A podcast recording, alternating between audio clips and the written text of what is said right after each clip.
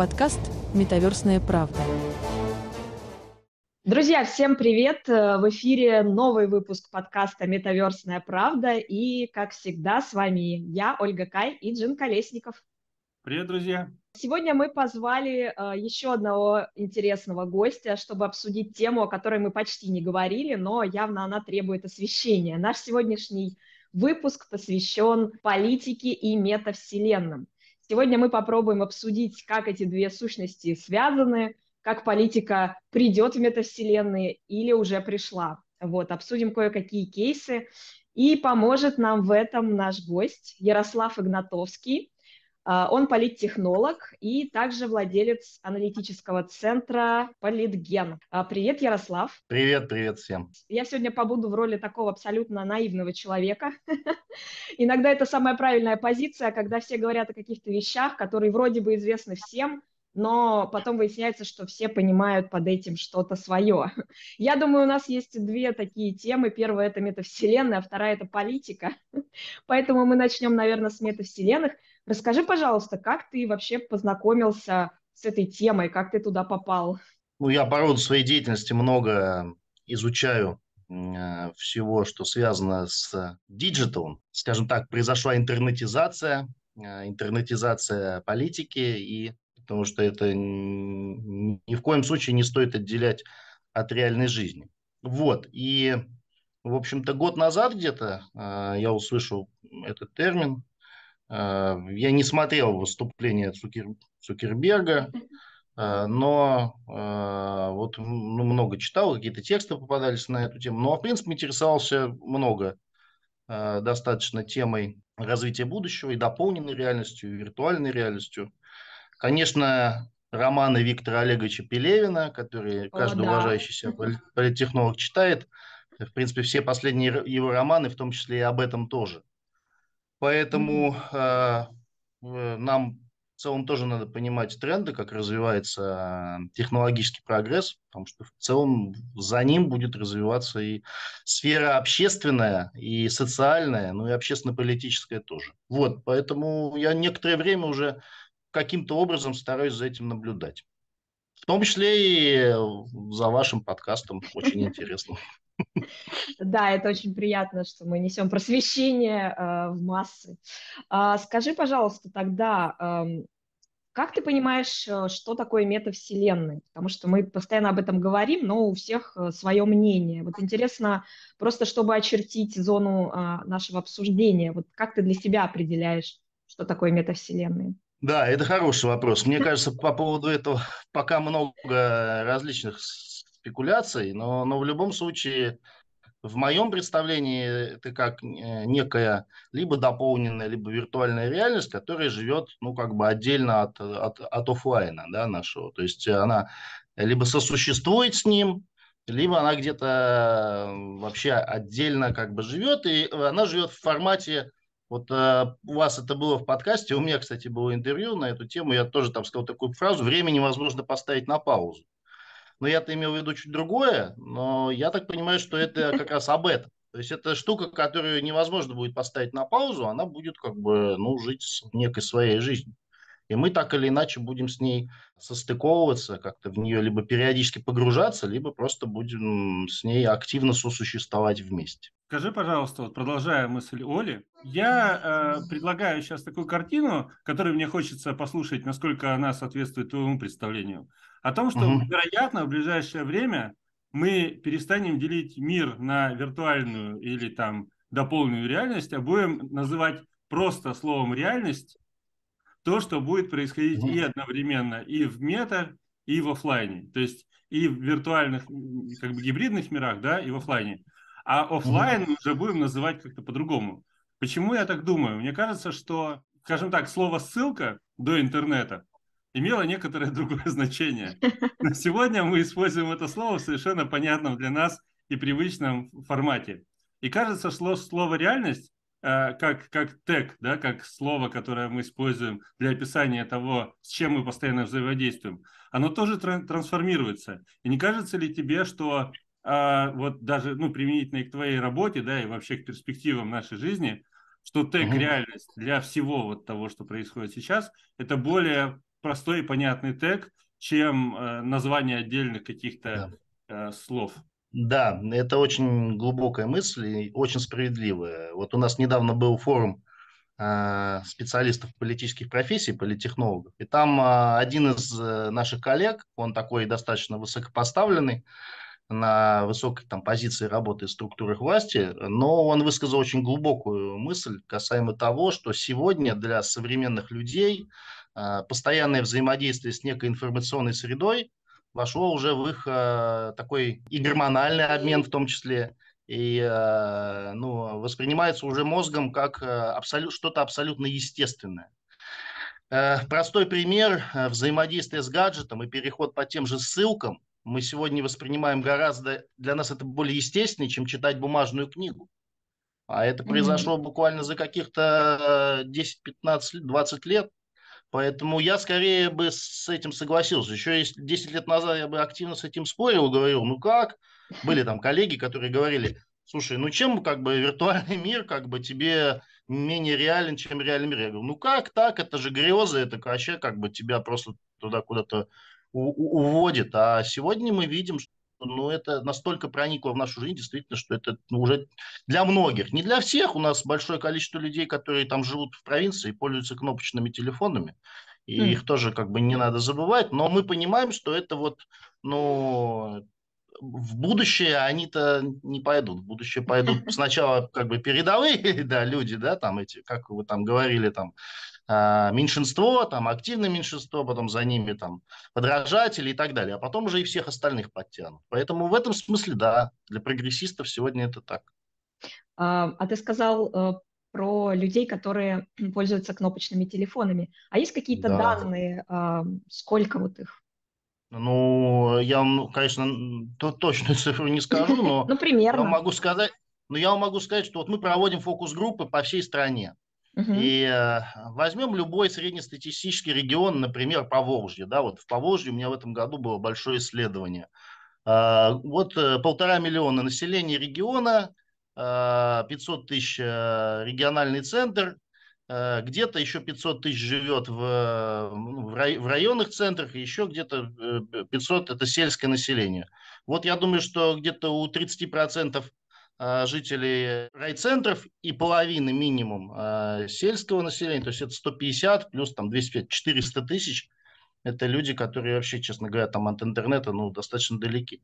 И если мы, ну, то есть, в общем, это умножить это на количество регионов, это получится несколько десятков миллионов человек. Конечно, в основном это люди пожилые, 60 плюс. Понятно, что у нас э, в городах, особенно в мегаполисах, конечно, бабушки и дедушки продвинутые, и все научились и в Одноклассниках, и в WhatsApp, и кто-то и Telegram освоил.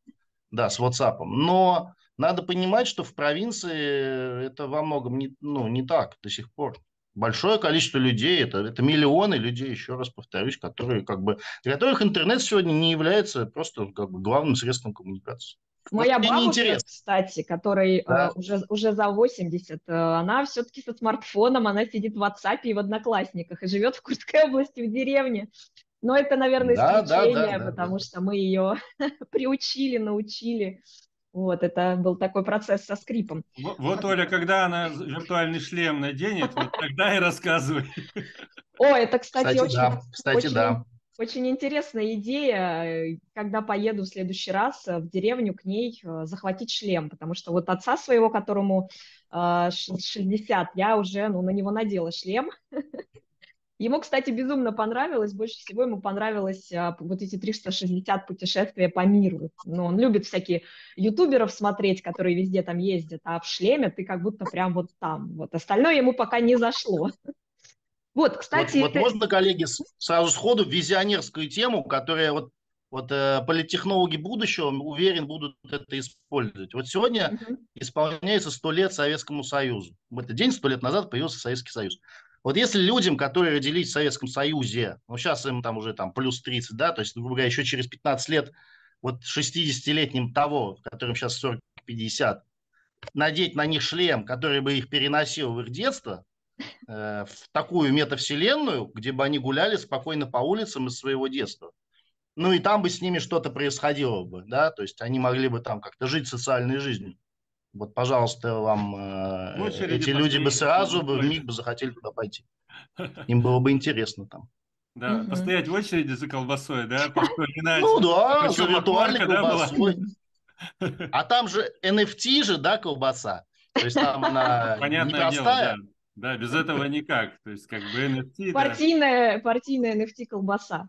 Да. А, кстати, да. да, уже, уже на самом деле есть такие люди в VR-чате, есть замечательный э, творец доктор Мора, который э, строит эти вещи, в том числе там и про Советский Союз, у него потрясающие миры, он там выигрывает всякие, э, значит, на фестивалях берет призы, потому что, ну, он прям большой молодец, вот. Но он такой анонимный, что мы с ним никак не можем пообщаться, он очень такой закрытый. Я знаю, что он э, из России, что он архитектор, больше про него ничего не известно. Вот, возвращаясь к политике, вот главный вопрос, угу. который, когда как бы все понимают, никто ничего объяснить не может. А вот скажи, пожалуйста, что вообще такое политика? Где она начинается и где она заканчивается? Как бы ответить-то по-простому. В общем-то, она с, с нашего, как только мы рождаемся, она начинается. И как только мы э, значит, отходим э, в мир иной, она заканчивается просто потому, что мы взаимодействуем с институтами э, государства угу. с самого рождения до самой смерти, а чтобы эти государства появились в результате того, что люди организовались э, и иерархи, иерархично организовались таким образом, что появляется, э, как только появляется термин власть, а власть, mm-hmm. в общем-то, с самого основы на, нашего существования, появляется политика как способ ее достижения. И все. Как, по одному из определений политика – это искусство возможного. Ну, это, знаешь, как, типа, лично это политическое, то есть какие-то такие красивые фразы, но для обывателя они не очень-то уточняют. То есть, в принципе, политика – это э, взаимодействие с э, представителями власти, да, с институтами власти. Да, институты власти, они существуют вне зависимости, грубо говоря, от того, там, а, вот сегодня это произойдет или через сто лет, они в той или иной форме будут существовать. А угу. политика это уже непосредственно способ взаимодействия между людьми, обществом, простыми людьми и этими институтами власти.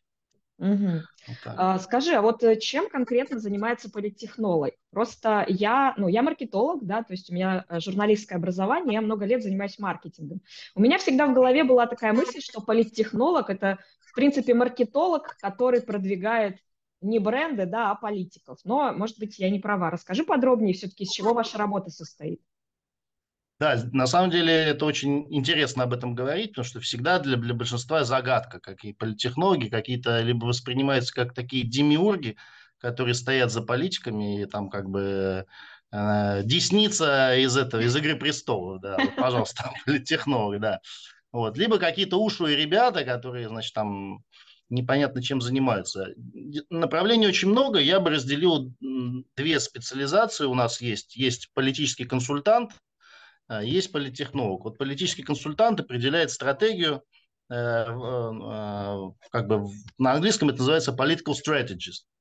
Такое mm-hmm. вот, там нет консультанта, там есть консалтинг, а есть political strategist. Вот, э, собственно, все, что связано с личным имиджем клиента, его продвижением, взаимодействием его и с другими политиками, с институтами, с людьми, каналы коммуникации, вот это все political strategist. А политтехнолог – это человек, который ну, непосредственно реализовывает конкретные задачи. Конкретные mm-hmm. задачи, как правило, существуют в рамках конкретных проектов. Выборы часто являются таким конкретным проектом, потому что он ограничен во времени. То есть у выборов есть четкая дата окончания, и, соответственно, политический Дедлайн, да, и политический проект, там, вот выборный, вот он идет столько-то. Вот там началась кампания по выборам президента там, США, да, мы с вами видим, что есть предварительное голосование, есть дедлайн. Вот она за год началась, за год формируется штаб, и политтехнологи так или иначе начинают выполнять те или иные задачи. Поэтому политический консультант это как бы работа без времени, да, ты можешь им заниматься mm-hmm. всегда, если у тебя есть клиент. А политтехнолог, ты в основном привязан к реализации конкретных как бы задачи и решений. То есть у тебя есть задача выиграть выборы, ну или какая задача есть в ходе э, этого проекта. Вот ты ее реализуешь, и ты как бы в этом смысле проектный менеджер больше. Угу. я уверен, что ты смотрел фильм «Брексит» и смотрел фильм про вот эту компанию американскую, когда там с Фейсбуком там вот эти вот всякие uh-huh. были штуки. Насколько это а, похоже на то, о чем ты рассказываешь? То есть э, эти технологии, которые для Британии или там для Америки были как скандальные, типа из серии, что вот наша да. свободу слова, там а, вообще да. своб... как это, наши privacy там нарушают и так далее, насколько они в вашей работе сейчас актуальны и я сейчас, ну, я не какие-то инсайты спрашиваю, а именно просто, как бы, насколько это похоже на то, что, то, о чем ты говоришь? Или это вообще не похоже? И там просто ну, у нас? С одной стороны, политическое поведение немного отличается от э, западной политической культуры, потому что в основе нее лежит активизм, mm-hmm. а в основе нашей лежит подданничество. Это как бы такая есть классификация. Но я вам могу сказать, что в Америке до сих пор используется, например, голосование по почте.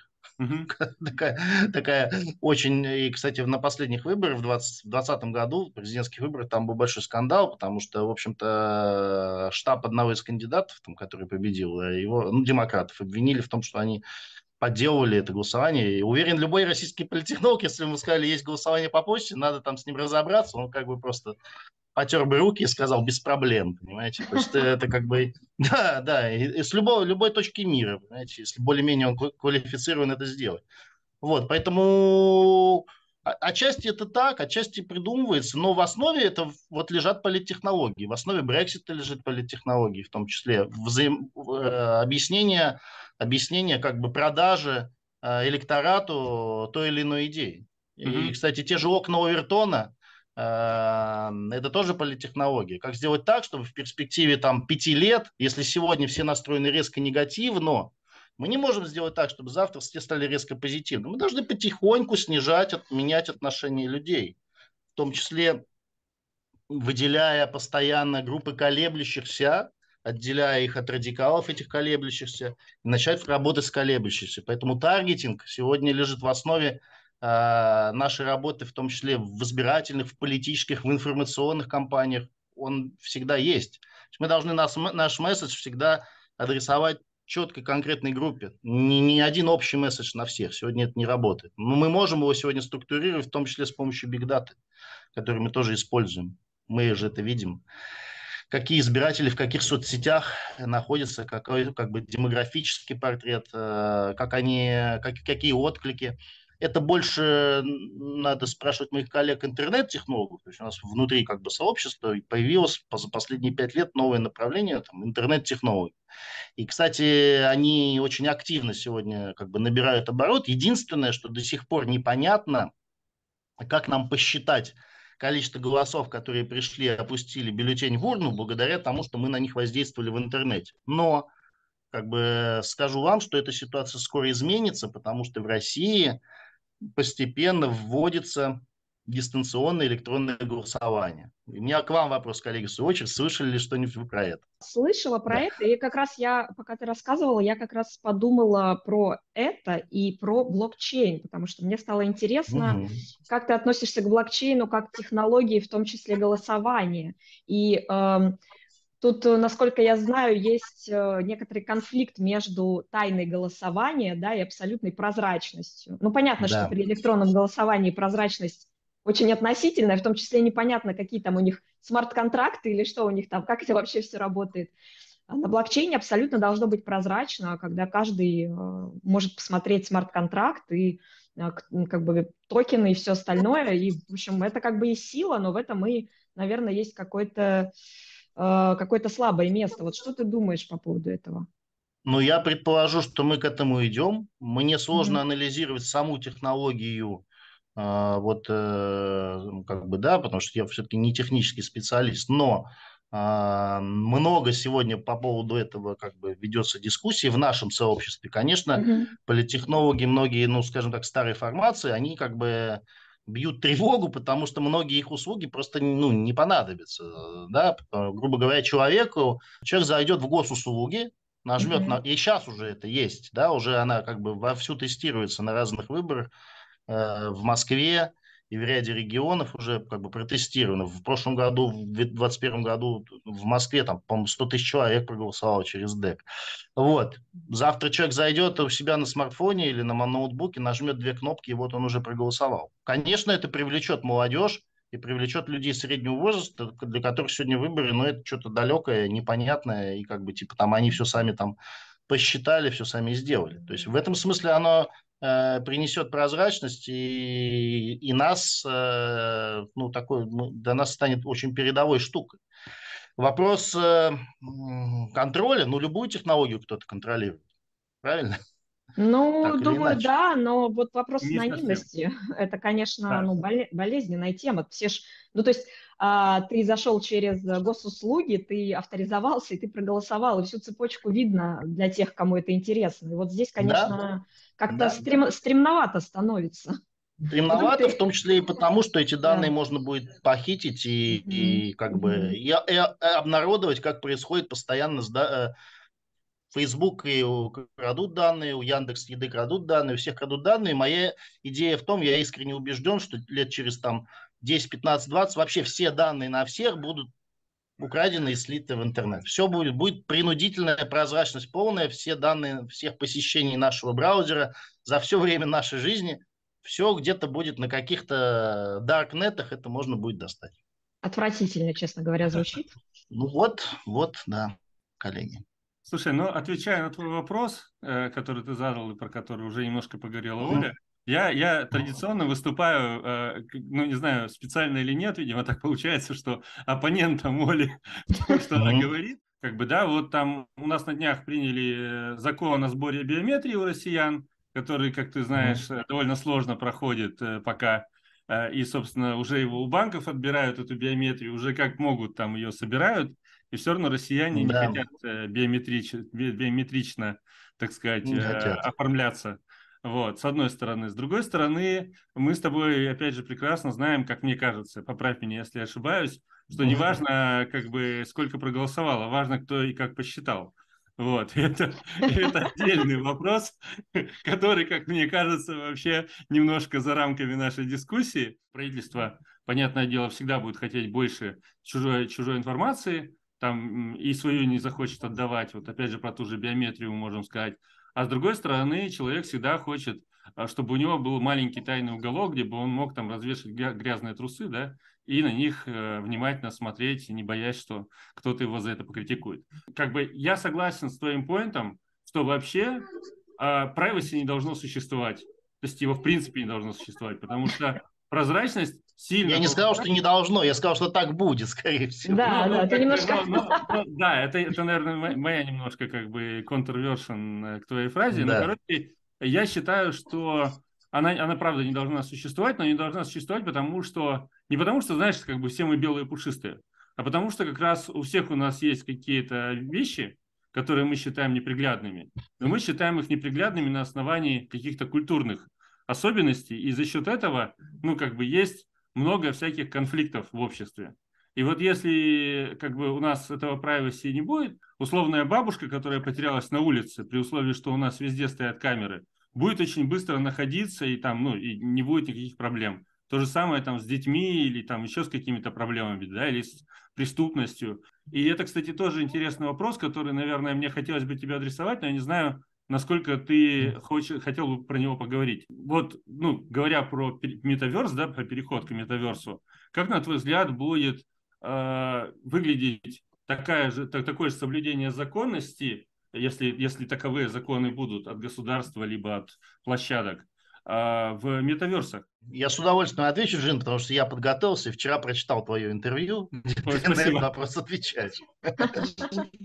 Да, но э, я чуть по-другому отвечу. Да, безусловно, Да-да. будет э, пространство в метаверсе такое, как бы, ну, такое, песочница, назовем это так, где все будет действительно там полностью как бы проверяться, все, ну, такая разрешенная зона, э, или, как сказать, конвенциональная зона. Грубо говоря, это улица города, а даже не улица города, а там Садовое кольцо Москвы, где сегодня все Садовое кольцо утыркано камерами так, которые распознают лицо, что ты как бы шаг влево, шаг вправо, и все сразу будут понимать, что ты там сделал что-то не так. Ну и там люди просто, они не будут замечать этих камер, ну будет понятно, что это за пространство, это, видимо, будет пространство для каких-то деловых отношений, каких-то контактов, активностей, раз, такого легкого развлечения, чего угодно, вот, э, подобного рода. Второе, это какое-то переходное пространство, наверное, это игры, какие-то игры, в том числе связанные с виртуальным насилием, э, где будет вот активное, да, там, э, ну, не знаю, там, World of Tanks, но уже там ты будешь сидеть в реальном танке, да, и, и что-то будет происходить, что будет отчасти э, позволять тебе сделать то, что ты не, не сделаешь в реальной жизни или ну, не, не хочешь делать в реальной жизни. Опять же, у вас есть э, тему, я правда не дослушал, про виртуальный секс. О, и наша любимая. Да, но ведь она будет монетизирована, грубо говоря, э, алгоритмы и владельцы этих алгоритмов будут понимать, что человек хочет, что он не хочет, и продавать ему, э, значит, возможность э, вот, заниматься какими-то непринятыми в этом социуме вещами. И третье, я уверен, все равно будет какой-то darknet, какое-то пространство хакнутое, где будут решаться какие-то темные делишки, и оно будет как бы э, постоянно пастись спецслужбами, но кто-то будет постоянно в нем там э, в, в таком как бы заниматься какими-то вещами, которыми не позаниматься нигде. Вот, вот мне кажется, из трех таких частей будет Будет плюс еще наверняка некое пространство для элиты, э, которые не смогут позволить себе там обычные люди. Это отдельный большой дискуссионный вопрос относительно социальной стратификации, социального рассвоения. Э, это социальное рассвоение вслед за из реальной жизни придет в виртуальный мир, безусловно. И, к сожалению, сегодня это э, главная причина, на мой взгляд, ну, в общем-то, в общем-то, сегодня и в обществе колоссальный запрос на вот эту справедливость. Вот пока я не вижу способов, как эту справедливость решить можно там, а наоборот будет, мне кажется, все еще больше рассвоения. Хотя, если эта штука будет удовлетворять, допустим, желание человека, вот он хотел стать футболистом всю жизнь, не может стать, и тело ему уже не позволяет. А там он в виртуальном мире, допустим, станет суперзвездой.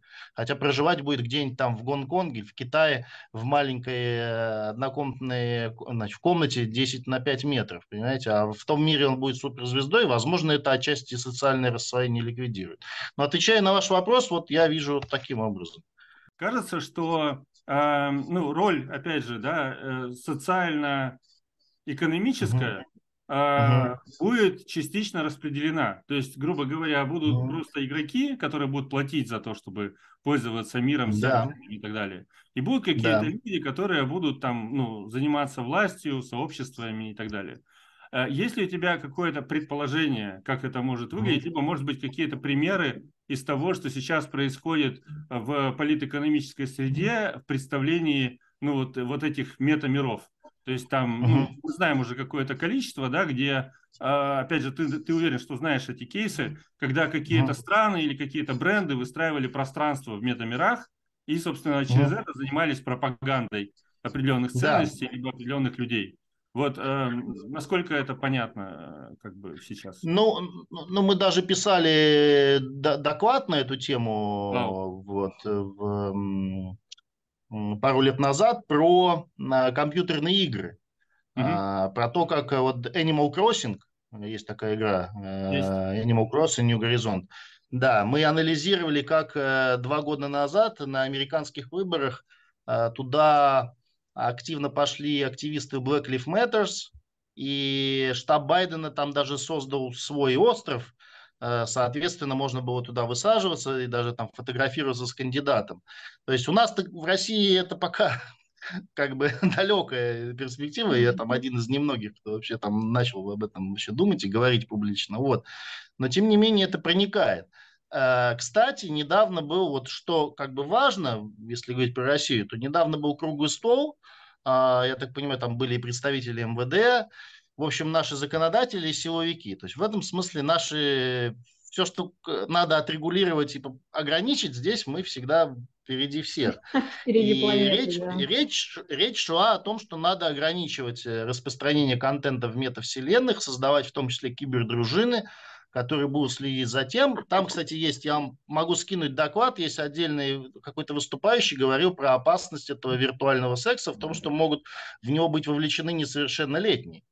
И я уверен, что то есть что будет происходить в моем представлении? Будут несколько глобальных игроков, которые в перспективе, наверное, скупят все эти стартапы типа Decentraland. Э, понятно, что Цукерберг претендует на это, наверное, Google э, и Apple не будут от него отставать. Вот, китайские, наверное, да, там есть тоже крупные там ребята, Tencent, по-моему, да, ну, как они называют. Ну, в общем, там много, Баду, там, вот. Они будут претендовать на свой, Били-Били, вот эти, свой сегмент. А, в России, я думаю, что мы пойдем своим путем, учитывая, что нас действительно там ждет, скорее всего, десятилетие как бы некой изоляции. И, наверное, будем пытаться создавать что-то свое, где государство будет достаточно жестко регулировать, э, в общем-то, процессы, которые там будут происходить. Э, наверное, через некие там прокси-сервера будет возможность у граждан России, особенно те, кто в России не проживают, попадать и в другие метавселенные, вот эти вот глобального бигтеха. Но у нас, я думаю, будет своя православная государственная метавселенная. А, турбоотстойная, как всегда. А, а будет ли у нас э, какой-то аналог, ну, там, китайского, не китайского социального рейтинга, или он уже есть? Хороший вопрос. Пока я, да, это хороший вопрос, тоже есть дискуссия у нас по этому поводу.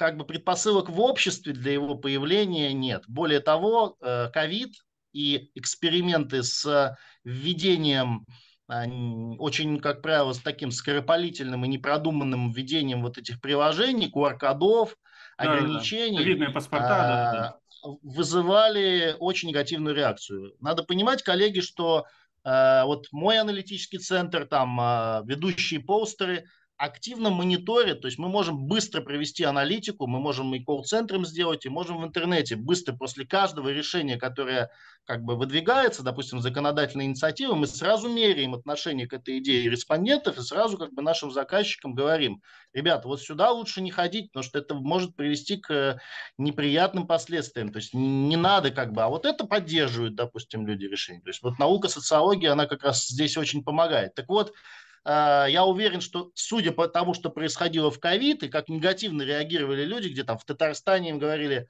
ну-ка напишите, если вы выходите из улицы, э, на улицу собираетесь пойти, вы должны отчитаться в приложении написать. Нет, у нас это не, не прокатывает. В Китае, да, там дома заколачивали. Я вот знаю, что в Китае, в Шанхае, когда там вспышка ковида случилась, в некоторый подъезд ты не можешь себе заказать еду, если картошку, если из этого подъезда несколько человек с тобой не заказало вместе. К тебе просто не поедут. Mm-hmm. Mm-hmm. У нас это не работает. У нас как бы в этом смысле свобод, на мой взгляд, здесь как бы больше. Поэтому мы, мне кажется, этим путем не идем.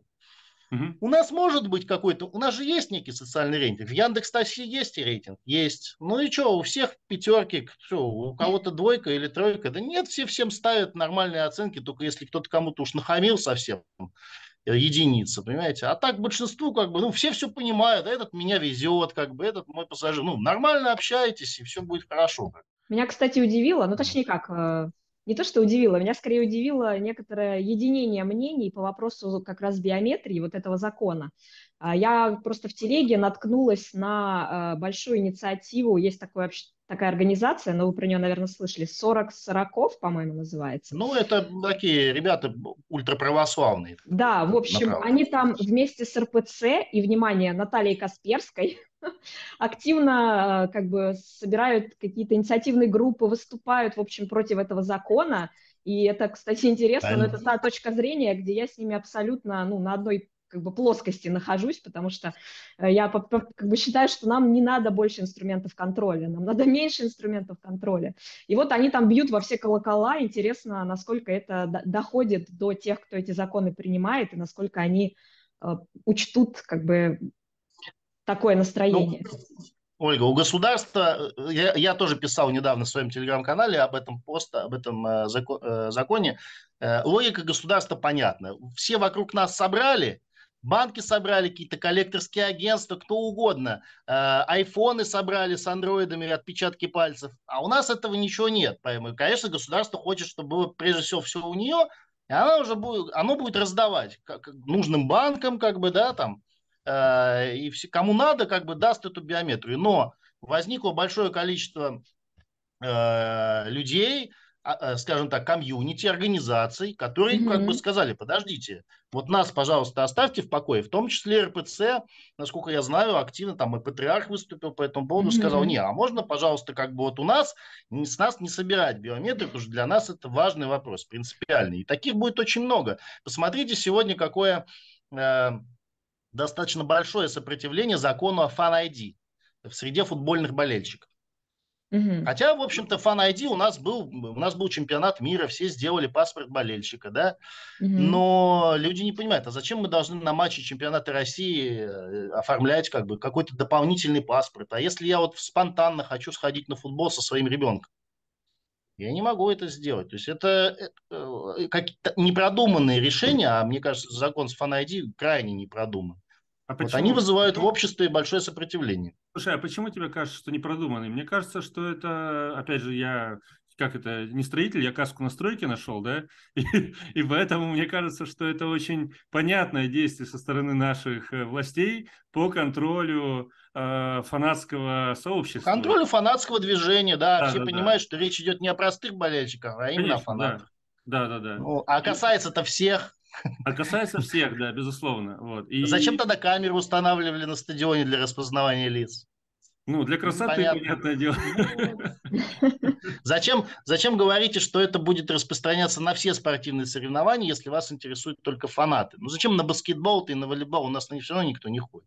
Я недавно наткнулся на ссылку, еще сам э, не читал, но вот очень интересно, пост в э, такой обзор книги «Эра надзорного капитализма». Такая а, шашара да, зубов. Очень, очень смешная вот. книжка, как минимум, э, когда ты читаешь первый раз, а, ну, в идеале, конечно, читать на английском, но если все-таки на русском, то как бы первое, что ты, когда читаешь, ты такое думаешь, ничего себе, да, потом ты вспоминаешь про Brexit, про всякие другие прекрасные технологии, и понимаешь, ну, там, особенно если ты еще э, зачем-то найдешь книжку на английском про Инстаграм, как Цукерберг Инстаграм отжимал, вот как бы ты понимаешь, что в общем-то, в общем-то не такое уж и откровение. Но книжка действительно неплохая, я рекомендую всем. Да, я тоже из нее выжимки читала, надо будет уже целиком прочитать. А, окей, давайте вернемся немножко к виртуальным мирам. Вот мы уже тут затронули Animal Crossing. Самое интересное, что ну, это тоже по нынешним как бы, меркам вполне себе относят к метавселенным, потому что там есть а, мои любимые три признака, да, то, что там есть социальное взаимодействие, там есть возможность как-то изменять сам мир, а, вот, и там есть, в общем-то, 3D-мир, в котором ты в виде аватарчика бегаешь. Ты забыла сказать про серую экономику. Хрен с экономикой, просто я уже, ну, про блокчейн не хочу даже тему поднимать, вот. Э. Но, тем не менее, мы, э, да, мы э, уже упомянули пару кейсов, да, про там Байдена, который сделал свой остров внутри Animal Crossing. Вот. Угу. А, какие еще интересные, может быть, кейсы, Ярослав, ты слышал? Особенно есть, ну, по крайней мере, до меня долетали два направления. Первое – это когда кандидат в президенты себя оцифровывает и ходит и выступает в виртуальных мирах. Так было в Южной Корее. Он, кстати, победил. И про второй кейс мне рассказал Артур Сычев э, тут в Праге. Uh, у него uh-huh. есть платформа Somnium Space, и они здесь для одного из кандидатов тоже делали такую штуку. Остальные кандидаты обиделись и всякой заказухи понаписали про них. Короче, вылили на них ушат.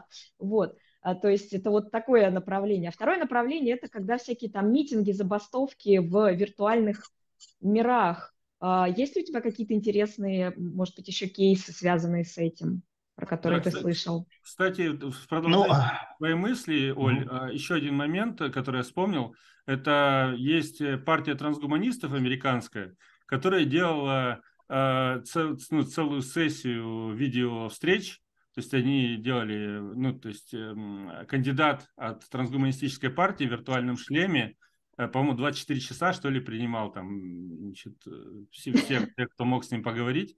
Вот, ну, то есть э, действительно кажется, что таких кейсов больше. Уверен, что у Ярослава есть интересные кейсы как раз. Ну, я скажу так, смотрите, во-первых, технологии политических голограмм. Угу. Честно скажу, что я эту идею выношу с 2010 года, что мы в России как бы ее запустили, но, к сожалению, наше общество пока не до конца готово. То есть это под, крупную какую-то политическую кампанию, типа выборов президента, понятно, не, там, не главному нашему кандидату, но одному из кандидатов вполне, как бы, который нацелен на голоса горожан, жителей мегаполисов, вполне могло бы подойти. Тем, более посмотрите, как активно сегодня э, вот э, как бы дополненная реклама, связанная с дополненной реальностью, mm-hmm. врывается в нашу жизнь. Вот я недавно видел, как у Сбербанка на, на их здании там они запустили там огромную вот такую в принципе, это 3D-голограмма, да, и уж можно много говорить про то, как это и в, в мегаполисах, в городах Азии активно применяется. То есть вот это. Второе. А, уже повсеместно используется дипфейк. Все, что связано mm-hmm. с дипфейками. Mm-hmm. И если мы несколько лет назад видели в дипфейках угрозу, прежде всего такую, что а, ну, вроде как какое-то издевательство, да, там меняют лицо, там какой-то, ну, шутка в, в лучшем случае. То сегодня, насколько я знаю, в некоторых, а, в некоторых компаниях уже, в принципе, оцифровывая нашего кандидата и там меняя ему лицо, робот может, в принципе, от его лица вести агитацию с с избирателями, те, до кого он сам не дотянется. Понятно, что очень активно, и этот тренд явно этого года, это а, когда э, нейросети прорисовывают э, картинки политиков. Ага. То есть если вы сейчас, если посмотрите политический сегмент Телеграма, он завален картинками ведущих мировых лидеров и как их э, нарисовали нейросети. А вот, поэтому вот это есть. Потом знаю, что коллеги недавно рассказывали, что появился онлайн-гид по кандидатам, который выявляет политическую ложь. То есть э, на основании искусственного интеллекта э, он различает как бы реальную позицию кандидатов от, э, от шелухи. Ну вот в Америке там, в частности, вроде как есть информация, что вот на выборах мэра часть людей которые посещали этот сайт, более 70% потом участвовали в выборах. То есть и в том числе используя данные, которые он, он им предоставлял. Вот, поэтому... То, то есть верят, да, искусственному интеллекту?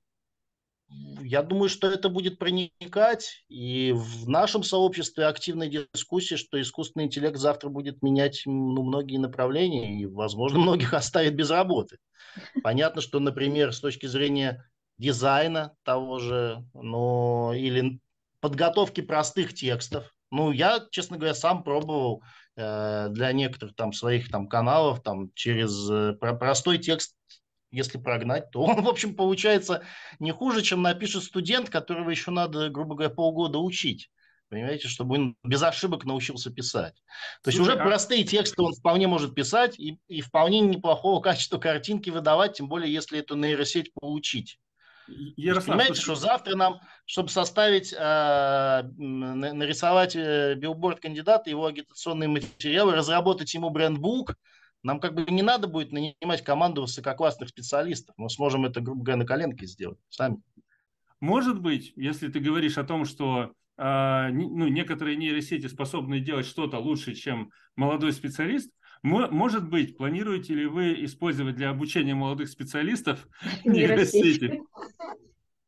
Зачем, если они не нужны? Вот, вот, вот мне хочется ответить глобально на этот вопрос, и я как раз здесь вижу развитие, трансформацию политической системы в различных стран мира и, возможно, некие драматические изменения. Вот смотрите, э, у нас э, образа... А, появление облачных, э, облачных они называются, сервисов, таких как Uber, Uber-экономика, привела к появлению такого класса людей, он называется прекариат. Вот есть такая книжка Гай Стендинг. О, обожаю ее, да. Да, прекариат. Ну вот, читали, да. Угу. То есть это люди, которые нет никакого какого-то социальных гарантий их завтрашнего существования, и, естественно, их жизнь полна фрустрации и вообще непонимания, как они будут жить завтра. И государство их, по сути, не видит. Э, и сегодня, посмотрите сегодня, э, как протестуют э, против несправедливых условий курьеры Яндекс Еды. Это на самом деле политический кейс, там уже коммунисты ими занялись. Да? Так вот, я думаю, что если искусственный интеллект начнет двигать и оставлять без работы большое количество людей. В одном из каналов вчера тоже недавно, вчера читал про то, что вот как раз дизайнеры в какой-то компании начали протестовать, что их оставляют без работы. Художники. Так вот, как раз а, а, задача политиков, политических партий, которые, например, а, в основе которых а, защита малоимущих, справедливость, то есть левого толка, левого толка. Угу. А, в основе этих партий в будущем будет как раз защита и поддержка таких людей, которые пострадали от а, повсеместного, возможно, безудержного такого распространения искусственного интеллекта, ничем как бы не сдерживаемого его. Вот, то есть э, и задача государства э, каких-то, где, э, которые проводят свою социальную политику, для которых она значима, будет в том числе в ограничении повсеместного распространения этих технологий для того, чтобы, в общем, поддерживать те свои населения, которые от этого будут страдать. Вот, пожалуйста, это повестка будущего, безусловно, я думаю, она как бы будет важна. Э, а какие-то ультралиберальные, например, партии, ультралиберальные структуры государства, они будут говорить, да нет, как бы, слушай, ты не вписался в рынок, ну, ну извини, как бы, ищи себя там в чем-то другом. Да, искусственный интеллект будет тебя учить э, и на основании там извлечения куки из твоей головы, там, как в черном зеркале, э, поймет, чем тебе надо заниматься, даст тебе какой-нибудь базовый безусловный доход – иди-ка ты, дружок, э, придумывай, там, крути педали, вырабатывай энергию, придумывай что-то еще, чтобы работать на, на, на нас, там, на наших глобальных партнеров. Вот, mm-hmm. возможно, так будет. Какие эти будут, и в это направление уйдут. А какие-то леваки будут их сдерживать, говорить, это несправедливо, это неправильно. Э, вы отнимаете у человека свободу. Риски, о которых у вас в одной передаче есть, я ее не слушал, просто название видел, цифрового концлагеря, mm-hmm. они возрастают. И э, государствам, и тем более корпорациям, понадобится объяснить людям, зачем им нужно завтра во всю эту историю заходить, что им там делать, как бы, и почему они должны будут на себя надевать там эти очки или чип, по отношению к которым, я уверен, будет масштабное сопротивление, но я так понимаю, что это и технология, она до сих пор как бы и, и не факт, что это будут и чипы, да, угу. что-то другое. Вот. А, проектов антиутопических в кинематографе, в искусстве, значит, в литературе, антиутопий много. А утопий сегодня я не вижу каких-то утопий, которыми были там миры братьев Стругацких в 60-е годы. Понимаете? То есть человечество примерно понимает, куда все идет, как бы, да, и, и по большому счету, ну, не то, что активно сопротивляется, но относится к этому как бы с опаской, да, то есть вот мы с вами тоже общаемся, мы же грубо говоря, э, надо будет продавать людям мечту, какую-то мечту. Когда человек скажет, блин, вот, вот, вот это реально круто, вот я вот действительно хочу так. Вот я хочу надеть там э, шлем там и, и получить такие, начать, начать летать, например. Вот я там летаю mm-hmm. только во сне. А я надел шлем, и, и фигак, и я полетел. Вот, то есть придется очень много работать с людьми для того, чтобы объяснять им, зачем им это надо. Силой туда э, все равно, на мой взгляд, будет загнать как бы людей очень сложно. То есть вот, вот это. И плюс параллельно государство, они будут органически стремиться к тому, если эти проекты будут коммерческие проекты, прежде всего проекты глобального бигтеха, то государство обязано будет это регулировать. Потому что если государство выпустит это из-под контроля, они сами станут заложниками этих глобальных корпораций. А для государства это будет означать ну, фактическую смерть какие-то. Они просто могут потерять свои суверенитеты. Просто люди от них разбегутся по как у вас вы говорите про другие виртуальные паспорта других стран начнут получать, понимаете, там, а потом и физически просто разъедутся. Может, а почему? Может быть такой сценарий. О, да. боже, так захватывающе, честно говоря, столько вариантов, что очень хочется дожить и посмотреть своими глазами, как же Да, это... да, мне тоже хочется, мне тоже хочется, да. Как же мы И поучаствовать, это... возможно, да, в чем-то да. поучаствовать. Возглавить, организовать возглавить. выборы, организовать выборы в метавселенной. Да, было бы интересно. Кандидаты от, от, от искусственного интеллекта, как бы наша нейросетка лучше других нейросеток. Голосуйте Кстати, да. за нашу. Да, ну, кстати, за... я вам скажу, что они ведь тоже будут отличаться. Я так понимаю, mm-hmm. что и эти нейросети, ведь они учатся, мы будем их учить mm-hmm. по-своему, они будут учить их по-своему. А значит, если люди учат эти нейросети, они передадут им те э, свойства э, менталитета, которые как бы заложены в природу людей, проживающих на этой территории, говорящих на этом языке. Вот Факт. интересно, чем Факт. будет отличаться китайский ИИ, как бы, да, от российского, это, да, от западного. Возможно, это будут принципиально разные вообще ИИ. У китайцев просто будет группа ИИ, которая будет забивать конкурента иероглифами. Что ж, э, большое спасибо, Ярослав. Потрясающе интересная вышла история. Вот, э, Спасибо. здорово, что ты пришел и рассказал нам про э, такой не, очень неочевидный мир политтехнологий, пофантазировал с нами насчет будущего. Вот, и вам спасибо большое, друзья, что слушали. Всем пока. Да. Да. Спасибо, коллеги, всего доброго, было очень интересно.